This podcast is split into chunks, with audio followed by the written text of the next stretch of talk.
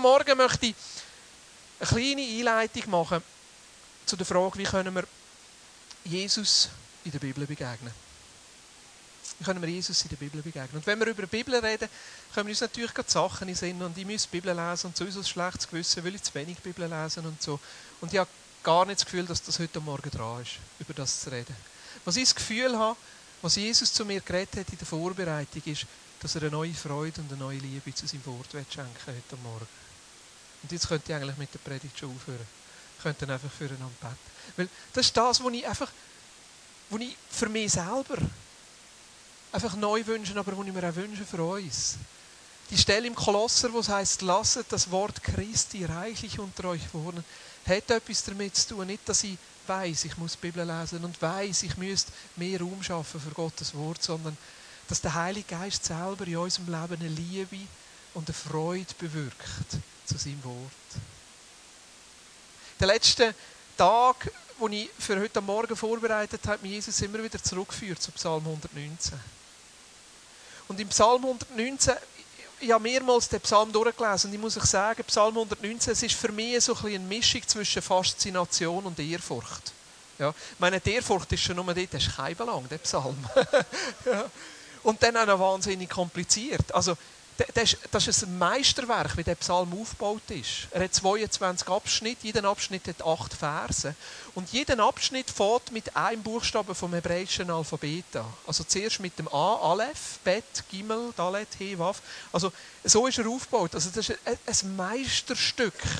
Und das redet schon zu mir, wo einfach der Psalmist, wo so eine Liebe so, hat zu dem Detail, zu dem Wort Gottes, dass er das nicht einfach nur mit ein paar Worten können ausdrücken und er wiederholt sich und macht und und die Ehrfurcht, die bei mir auch überkommt, bei dem Psalm 119, wo ich denke, hey, dorthin komme ich nie. Ich am Morgen früh, wo, nach dem ersten Kaffee versuchen, irgendwie ein bisschen Bibel zu lesen und der schwärmt über Gottes Wort und was das Gottes Wort so ist und das. denke ich, und gleichzeitig, was mich so fasziniert an dem Psalm 119 ist, Einfach die Leidenschaft, die da drin ist. Ich meine, ich bin ein leidenschaftlicher Mensch. Das steckt mich einfach an. Das steckt mich einfach an. Da ist etwas drin am Leben. Da ist etwas drin. Oh, und dann sage ich, Jesus, das wollte ich auch. Jesus, das wollte ich auch. Die Freude. Und ich merke, wie viel es mit dieser Freude zu tun hat. Zwei Verse, wo ich nachher hängen geblieben bin, im Psalm 119, da heißt es, mit großer Freude erfüllen mich deine Gebote die ich so lieb gewonnen habe. Ja, ich liebe und verehre deine Gebote. Der Psalmist schwankt manchmal so zwischen Gebot und Wort und alles und so. Und ich nehme mir jetzt einfach mal die Freiheit raus, das zu übertragen und zu sagen, der redet jetzt einfach über die ganze Bibel. Ja, zu dieser Zeit hat es natürlich noch nicht die ganze Bibel gegeben und so, aber ich nehme mir jetzt einfach mal die Freiheit raus. Ja, exegetisch und wie auch immer. Sagen, ich beziehe das einmal auf die ganze Bibel. Was für eine Freude und für eine Liebe da drinnen ist und da überkommt. Und ich habe das Gefühl, der Heilige Geist möchte die Freude und die Liebe, die der Psalmist da ausdrückt, auch in unserem Leben heute Morgen anzünden. Vermutlich auch den nächsten Gottesdienst, der noch kommen, aber ich habe das Gefühl, wir sollten eine Zeit machen, wo wir einfach ganz speziell für das beten. Sagen, Jesus, ich wünsche mir. Und ich erwarte und ich tue mich auf, ganz neu für die Liebe zu deinem Wort. Und die Freude an dieser Bibel. Und ich merke, wie das in dem Psalmist etwas ausgelöst hat, wie die Liebe und die Freude an dem Wort Gottes bei ihm etwas verändert hat. Im Psalm 119, Vers 48 heißt es, ja, ich liebe und verehre deine Gebote und über deine Bestimmungen sinne ich nach. Also das Erste, wo die Freude auslöst in dem Psalmist, ist, dass er eine ganz andere Haltung zu der Bibel bekommt und sagt, es ist nicht einfach nur ein Buch, sondern ich ehre, ich respektiere die, die Worte, ich stelle sie über mein Leben. Es ist nicht einfach etwas, das ich diskutiere und auseinandernehme, sondern ich lasse zu, dass das Wort über mir steht und ich ehre es. Das Zweite, was passiert bei dem Psalmist oder etwas weiteres, was passiert ist, dass er anfängt, dem Wort Aufmerksamkeit zu geben. Ich meine, da, wo man gerne hat, dem gibt man Aufmerksamkeit. Also, mein jüngster Jonas, der hat fast nur Fußball im Kopf. Ich weiß nicht, von wo er das hat. Aber irgendwie hat er einfach nur Fußball im Kopf. Und das ist so lustig zu sehen, was für unglaublich komische Details der plötzlich weiß. Also, der weiß, wer beim FC Bayern im Goal steht. Ich meine, als ob das wichtig ist. Der weiß, wo für eine Rückennummer der Valentin Stocker beim FC Basel hatte. Das ist so etwas Unwichtiges. Und der weiß, in welcher Nationalmannschaft der Jean Bosenschur spielt. Also bei ihm tun sie nicht nach Jean Bosenschur, sondern nach Jean Boselschnur. Äh, aber es ist einfach eine Leidenschaft, wo er hat einfach für die Sachen. Und dann weiß er noch, wie die gespielt hat und wie die und er ist sechs. Aber wenn wir etwas gerne haben, fallen uns die Sachen auf. Wenn wir von etwas empackt sind, dann werden uns die Sachen plötzlich wichtig. Wir können uns an noch ausrichten. Wir können dem mal Aufmerksamkeit geben. Da heißt es, und über deine Bestimmungen sinne ich nach. Freude und die Liebe zu der Bibel hat bei dem Psalmist noch weiter ausgelöst. Da heißt es im Psalm 119, 2 und 3, glücklich sind, die auf alles achten, was er in seinem Wort bezeugt, die von ganzem Herzen nach ihm fragen, die kein Unrecht tun, sondern auf Gottes Wegen gehen. Glücklich, glücklich sind. Der Psalmist hat das Glück gefunden, wo sehr eng mit dem Wort Gottes zu tun hat. Wie werden heute Menschen glücklich? Was ist so das, wo sagt, jetzt bin ich glücklich? Verteil haben das Gefühl, sie werden glücklich, wenn sie das Projekt Ich verwirklichen. Sich selber verwirklichen, Karriere machen. Andere wieder haben das Gefühl, sie werden glücklich, wenn sie das Leben können geniessen können, möglichst viel Spass können haben, das ganze Leben können auskosten. Sagen, das ist das Glück. Wieder andere sagen, ich bin dann glücklich, wenn ich eine gute Familie habe, einen Partner gefunden habe, ein Kind habe, ein Einfamilienhäuschen habe, eine Katze und ein gutes Auto. Dann bin ich glücklich. Wieder andere denken, ich bin glücklich, wenn ich endlich pensioniert bin. wenn ich es endlich geniessen kann und nicht am Montag am Morgen muss arbeiten muss. Das mag alles sein. Meine, es sind ja lässige Sachen. Und gleichzeitig die Liebe und die Freude an Gottes Wort führt uns zum Punkt, wo wir das Glück drinnen finden, mit dem Gott zu leben. Nicht nur die Bibel zu lesen, sondern das umzusetzen in unserem Alltag und zu merken, dass eigentlich unser Glück, unsere Erfüllung, unsere Lebenserfüllung sehr nah mit dem Wort Gottes zu tun hat. Was ist sonst noch passiert? Was passiert, wenn der Heilige Geist kommt und uns die Freude und die Liebe zu Gottes Wort schenkt?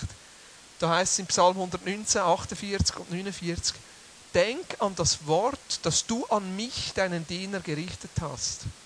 Du hast mich doch darauf meine Hoffnung setzen lassen. Dies ist mein Trost in allem Leid, dass dein Zuspruch mir neue Lebenskraft gegeben hat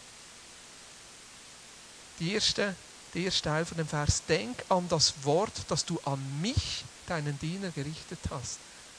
Also die Liebe und die Freude zu der Bibel bewirkt, dass die Bibel direkt anfängt zum Psalmist reden. Da finde ich etwas vom Schönsten. Wenn der Heilige Geist beim Bibellesen plötzlich etwas lebendig macht und das anfängt, reinreden in die konkrete Situation. Wo du merkst, dass das Wort lebendig wird und nicht nur irgendetwas war von früher, sondern konkrete Bezogenheit zu dem, was Gott mit dir in dieser Situation jetzt gerade machen möchte. Wo ein Wort plötzlich lebendig wird. Und was sagt er da? Es ist etwas, wo er sich nachher daran haben kann, wo ihm Hoffnung gibt, wo ihm Trost gibt, wo ihm Zuspruch gibt, wo ihm Lebenskraft gibt. Ich denke jetzt gerade an eure Situation wo ihr drinnen sind, herausgefordert mit Krankheit. Da längt es nicht, wenn ihr einfach nur irgendwo in der Bibel leset, Gott ist mit euch. Das muss lebendig werden, das muss reinreden in diese Situation und muss euch Glauben und Weisheit geben, was sollen wir jetzt machen? Sollen wir warten und weiter beten oder ist dran zu operieren? Beides kann richtig sein. Aber die Liebe und die Freude zu Gottes Wort führt dazu, dass der Heilige Geist das Wort kann nehmen und persönlich kann reden die Sachen kann reinreden Und das ist da, wo wir brauchen. Da, wo uns Trost geben kann, da, uns Halt geben kann, da, uns Zuversicht geben kann, wo uns gerade durch schwierige Zeiten durchtreibt. Dort lenkt einfach nur ein Bibelspruch am Kühlschrank nicht, sondern dort braucht es, dass es lebendig ist. Und das Letzte, was ich noch rausnehmen und mit dem höre ich nachher auf und dann haben wir die Zeit vom Betten. Ist im Vers 138. Da heißt es, was du in deinem Wort bezeugst und uns anvertraust, lässt deine Gerechtigkeit und deine große Treue sichtbar werden. wenn wir eine Liebe und eine Freude haben zu Gottes Wort, und wir merken, wie der Heilige Geist das Wort braucht, zu uns zu reden, begegnen wir Gott von dem Wort. Die Bibel ist nicht Gott. Es ist nur Gottes Wort. Also nur. Es ist Gottes Wort. Aber was ich mir wünschen ist, dass wenn wir die Bibel lesen, dass wir im Autor von diesen Schriften begegnen. Dass wir Gott persönlich begegnen. Dass wir den Gott persönlich kennenlernen. Dass es nicht darum geht, Sachen zu wissen, sondern dass es darum geht, dem Gott zu begegnen und ihn persönlich kennenzulernen. Und das ist da, wo dem Psalmist auch passiert ist. Er sagt, was du in deinem Wort bezeugst und uns anvertraust, lässt deine Gerechtigkeit und deine große Treue sichtbar werden. Zwei Aspekte von Gott, wo ihm plötzlich sichtbar werden, wo er plötzlich merkt, Gott ist gerecht und Gott ist treu. Natürlich ist Gott nicht nur gerecht und nicht nur treu, aber die zwei Sachen werden ihm plötzlich bewusst, weil er eine andere Haltung zu dem Wort hat und der Heilige Geist das braucht, um zu ihm zu reden und plötzlich begegnet er mehr als einfach nur Buchstaben, mehr als einfach nur Versen, mehr als einfach nur ein Reden in eine konkrete Situation, sondern er begegnet dem Gott hinter dran. Und so heißt es ein paar Verse nachher, Vers, ein paar vorher, 57, Herr, du bist mein kostbarer Schatz. Finde ich eines von den, von den Goldnuggets im Psalm 119. Herr, du bist mein kostbarer Schatz. Aus dieser Begegnung heraus sagt er nachher Gott, du bist mein Schatz. Du bist mir das Wichtigste. Das erinnert mich an Matthäus 13. Das Gleichnis, von Jesus erzählt. Von diesen Perlen und vom Schatz im Acker. Das erinnert mich an die, an die, die Aufforderung von Jesus, wo er sagt, hey, wenn, wenn Gott für euch so einen Schatz und so eine Perle wird, dann sind ihr parat, alles zu verkaufen. Dann sind ihr parat, euch ein Leben herzugeben. Dann sind ihr parat, alles aufzugeben für den Schatz. Aber zuerst müsst ihr den Schatz finden. Einfach nur alles aufzugeben, ohne zu wissen, wo der Schatz ist, das bringt nichts. Und da sind wir wieder beim Thema Jüngerschaft. Das ist das, was Jüngerschaft ausmacht. Können sagen, ich habe den Schatz gefunden. Ah, das ist eines der schönen Lieder. Ich habe den Schatz gefunden. Haben wir noch nicht gesungen heute Morgen. Es, es ringt gerade irgendwie neu. Ich habe den Schatz gefunden. Ich habe den Schatz gefunden. Und wo fängt es an? Nicht, ich muss die Bibel lesen, sondern es fängt an, dass wir unsere Herzen auftun und sagen, Jesus, ich brauche das wieder neu. Gib mir eine Liebe und eine Freude an deinem Wort. Dass ich erleben, wie du anfängst zu mir reden. Dass ich anfange erleben, wie das Wort Einfluss hat auf mein Leben, wie du reinredest in konkrete Situationen, aber noch viel mehr als das Reden Gottes zu erleben, dass ich dich persönlich erlebe. Deine Gegenwart erlebe. Dass ich dich kennenlerne und dass du zu dem Schatz wirst, der mich dazu bewegt, mein Leben herzugeben. Können wir eine Zeit machen, wo wir uns einfach auftun? Einfach sagen, Weißt du, Gottes, ich brauche das. Ich bin der Erste, der da ist und sagt, ich brauche das.